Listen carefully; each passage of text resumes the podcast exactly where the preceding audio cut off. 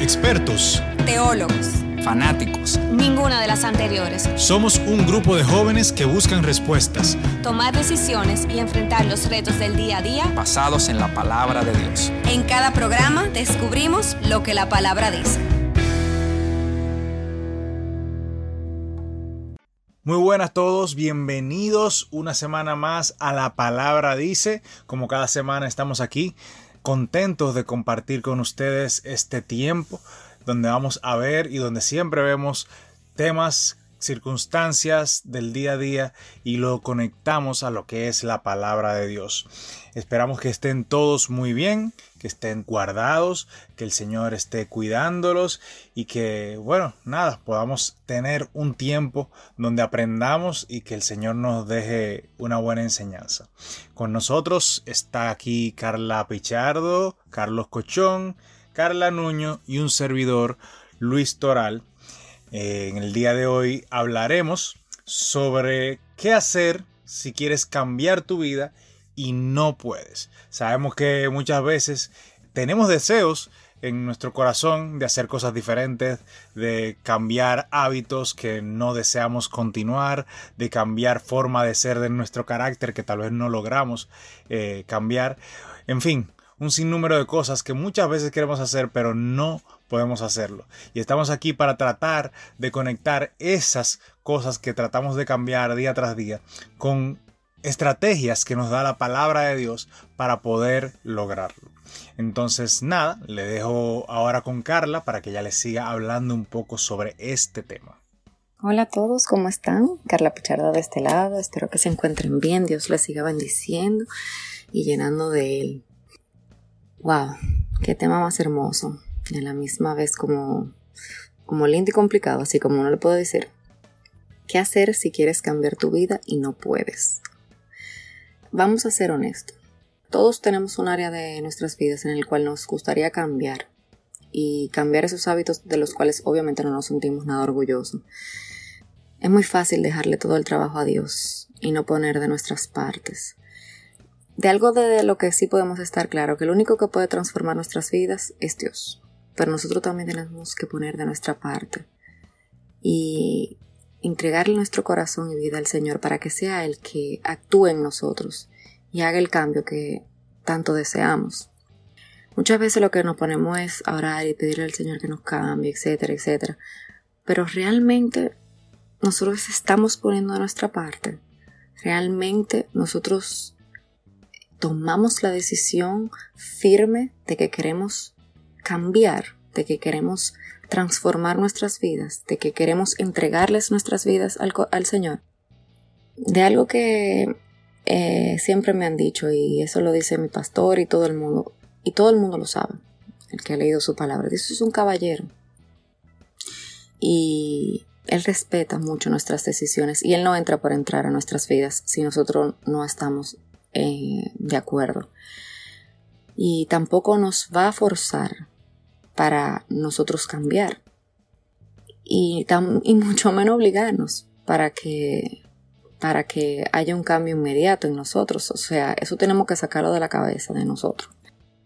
Lo que sí nosotros tenemos que tener bien claro es que todo cambio que Dios quiere realizar tiene que tener como terreno un corazón dispuesto a ese cambio y una vida obediente a sus instrucciones.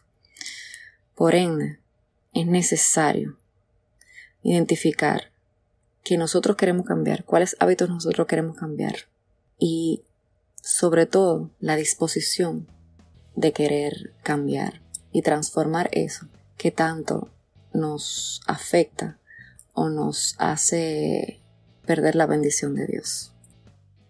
Y continuando con lo que decía Carla, vamos a establecer los pasos que debemos seguir para que en nuestra vida suceda un cambio. Y el primero es algo que hemos mencionado en varias ocasiones, que es reconocer que tenemos un problema. Para muchos puede ser un paso muy sencillo, pero realmente es muy difícil. Y es por varias razones. Primero, porque no queremos salir de nuestra zona de confort. Si tenemos algo que, eh, que lo estamos haciendo de la misma forma por muchísimo tiempo, o sea, podemos decir, óyeme, ¿y por qué yo tengo que cambiar si por tanto tiempo me ha funcionado? Pero tenemos que reconocer que somos humanos y somos seres de hábito y precisamente en nuestra humanidad y nuestra capacidad para razonar y entender nuestras emociones es lo que nos va a dar el impulso para hacer ese cambio que tanto necesitamos, aunque nos dé miedo. Otro obstáculo que se puede presentar es nuestro orgullo. Y yo creo que este es uno de los obstáculos eh, más grandes que va a evitar que suceda un cambio en nuestras vidas. Pero como dice en la Biblia, en Proverbios 16, 18, el orgulloso y arrogante al fin de cuentas fracasa. Si nosotros simplemente nos enfocamos en nuestro orgullo porque dijimos, ay no, si esto a mí me ha funcionado porque lo tengo que cambiar, a la larga vamos a terminar en un fracaso. Y yo creo que eh, algo que no ha demostrado eso ha sido este año, donde toda la situación nos ha obligado a cambiar y el que no ha decidido cambiar, o sea, a la larga se va a chocar contra una piedra muy grande. También me gusta otro versículo que en la Biblia, en Proverbios, que dice, en Proverbios 11.2, que dice, el orgulloso termina en la vergüenza y el humilde llega a ser sabio. Un problema es el inicio de un posible cambio y nosotros podemos reconocer sin tapujos, sin sin ninguna cobertura que tenemos un problema, puede ser complicado y nos puede dar miedo admitirlo y ya que estamos a gusto, como dije, en nuestra zona de confort. Pero una vez tomamos el paso conscientemente, los siguientes van a ser un poquito más sencillos. Lo segundo que debemos hacer es someternos a Dios. Cuando reconocemos que tenemos un problema y nos sometemos a Dios, entonces vamos camino a una recuperación y a una restauración real. Someterse a Dios tiene que ver con restaurar la comunión personal que tenemos con Él.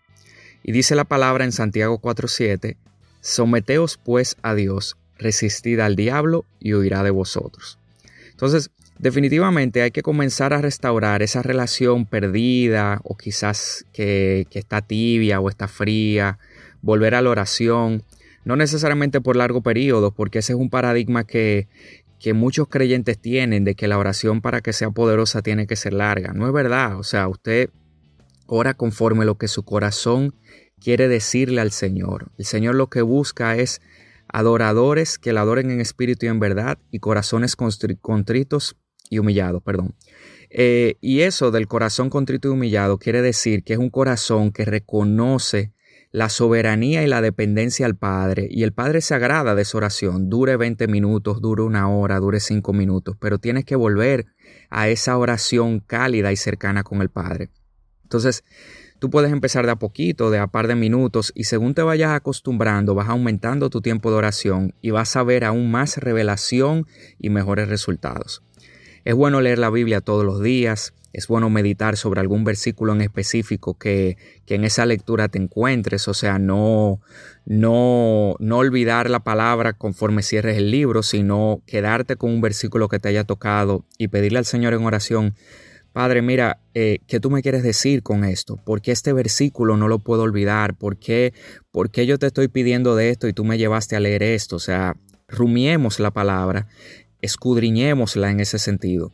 Entonces, eh, orar con las alabanzas también es bueno porque el Señor siempre es bueno presentarse delante del Padre declarando palabras de gratitud porque verdaderamente recibimos mucho más de lo que merecemos y damos y esa es la obra de Dios en nuestra vida.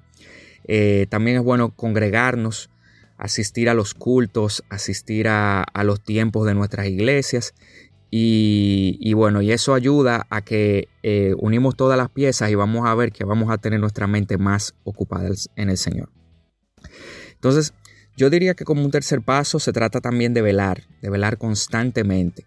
¿Por qué? Porque a veces vemos los resultados que queremos y nos sentimos que ya no hay que hacer más esfuerzo o que ya no hay, hay mucha gente que se devuelve desde que consigue del Señor lo que, lo que quiere y eso está muy mal. Entonces, cuando tú, o sea, conforme tú sigas avanzando en el Señor y conforme tú vayas viendo los cambios que tú quieres en tu vida porque se la entregaste al Señor y el Señor tiene mejores pensamientos y caminos que los nuestros. Tenemos que tratar así mismo de mantenernos, digamos, con la guardia arriba, de mantenernos apercibidos, de mantenernos prudentes, porque la tentación siempre está a la vuelta de la esquina. Y dijo Jesús mismo en Marcos 14:38, velad y orad para que no entréis en tentación.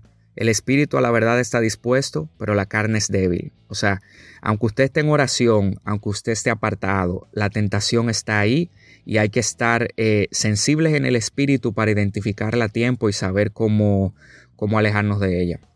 Entonces, una vida espiritual como la que estamos describiendo, una vida espiritual prevenida, una vida espiritual que está en comunión personal con Dios, es una vida que a la hora de ser probada definitivamente va a salir con la victoria.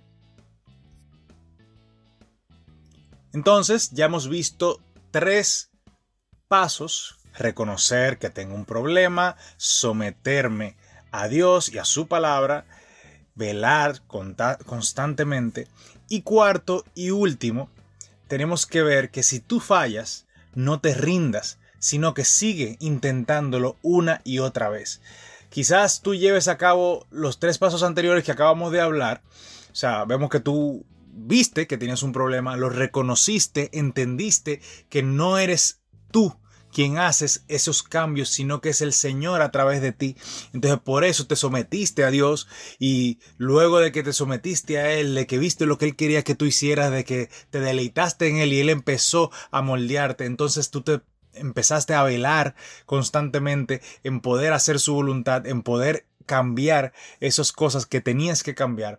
Pero a pesar de eso, como somos humanos, como estamos envueltos en esta tierra y nuestro cuerpo está lleno de pecado, entonces en algún momento nos descuidamos y fallamos y tal vez echamos para atrás y tal vez creemos que cuando hacemos ese error y nos equivocamos básicamente ya hemos perdido todo lo que hemos logrado y te sientes mal, es inevitable sentirte mal.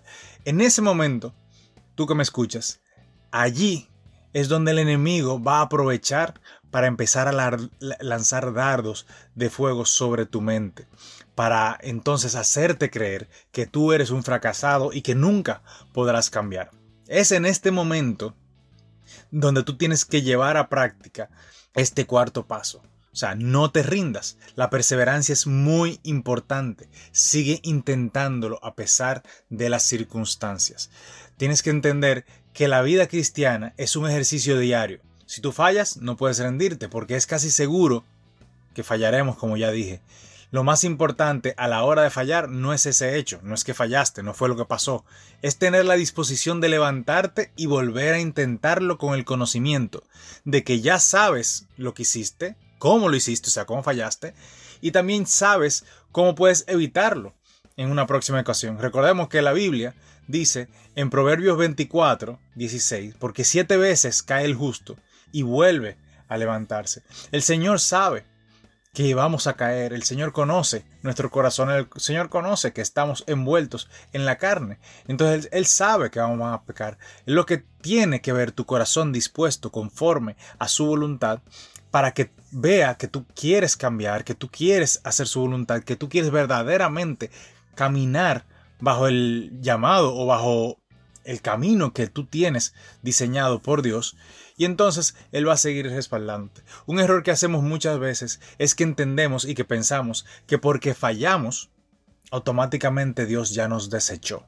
Si fuese así, no nos hubiese redimido. Si fuese así, no, no nos hubiese salvado en una primera ocasión. Entonces tenemos que tener claro esto. El Señor sabe que no es un camino, no es, no es una línea recta, sino que va a, haber, altos y bajos, que vamos a fallar, que, que nos vamos a equivocar aun cuando queremos cambiar. Todo esto el Señor lo sabe. Tenemos que nosotros entonces, en ese momento, en ese momento final que vemos que estamos ya logrando lo que queremos lograr, logrando ese cambio que estábamos tratando de, de conseguir. Y entonces mantenernos firmes. La palabra nos dice en Romanos 7, versículo a partir del 21. Eh, lo voy a leer en la nueva traducción viviente que dice, he descubierto el siguiente principio de vida, que cuando quiero hacer lo que es correcto, no puedo evitar hacer lo que está mal. Amo la ley de Dios con todo mi corazón, pero hay otro poder dentro de mí que está en guerra con mi mente. Ese poder me esclaviza al pecado que todavía está dentro de mí. Soy un pobre desgraciado. ¿Quién me libertará de esta vida dominada por el pecado y la muerte? Gracias a Dios. La respuesta está en Jesucristo nuestro Señor. Así que ya ven, En mi mente de verdad quiero obedecer la ley de Dios, pero a causa de mi naturaleza pecaminosa soy esclavo del pecado. Entonces aquí nos dice claramente, el Señor no espera que tú seas simplemente desconectado de ese pecado, porque mientras estemos en la carne somos esclavos de ese pecado. El Señor lo que espera y quiere es que mientras tú estés velando en Él, el tercer paso, entonces tú puedas permanecer en el Espíritu y tú puedas entonces ir desechando lo que son las cosas de la carne. No quiere decir que siempre vayas a hacer lo correcto. No quiere decir que siempre vas a estar en el Espíritu, porque entonces cuando lo logres, ya no estarás aquí, porque ya vas a ser perfecto y nadie es perfecto, solo Dios. Entonces, si tenemos eso consciente, aprendemos aceptar y simplemente rendirnos al Señor cuando nos equivocamos y volver a Él, porque así como Él nos amó para redimirnos, así como Él nos amó para dar a su Hijo en propiciación de nosotros, asimismo Él nos ama para perdonar nuestros pecados, Él nos ama para perdonar nuestros, nuestros errores, Él no quiere que nosotros seamos constantes en nuestro pecado, pero Él entiende que estamos en la carne y que vamos a fallar. Nadie es perfecto. Muchas veces en las iglesias nos equivocamos cuando pensamos y tenemos este falso concepto de la perfección. No somos perfectos, somos una obra en construcción. Y entonces cuando entendemos esto y lo abrazamos en nuestro corazón, entonces el cambio va a llegar a nuestra vida de manera inevitable, no por nuestras fuerzas, sino por ese Dios que nos da las fuerzas para lograr cambiar porque nosotros no tenemos ese poder para cambiar. Es Dios que nos da las fuerzas para lograr todo cambio que tú quieras hacer en tu vida. Así que yo te exhorto en este día que tú empieces a reflexionar en estos cuatro sencillos pasos. Suenan muy sencillos y la verdad que lo son, pero cada quien tiene que empezar a ejercitarlos para poder lograr ese cambio que tú quieres hacer en tu vida.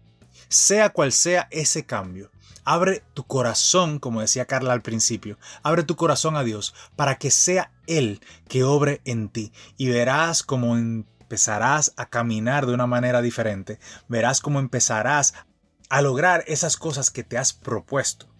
Y nada, espero que esta breve exhortación te haya podido ayudar y orientar para cualquier cosa que estés viviendo en estos tiempos, para cualquier cambio que sientas que debes hacer, para cualquier situación en la que el Señor te quiera mover a cambiar también.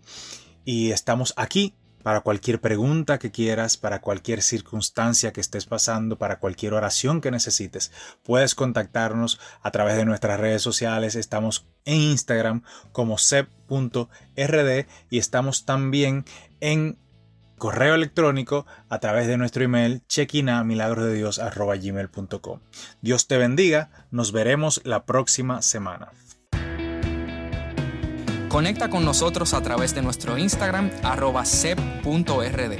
Y si quieres contactarnos para sugerencias o que oremos por ti, escríbenos a chequina Dios te bendiga.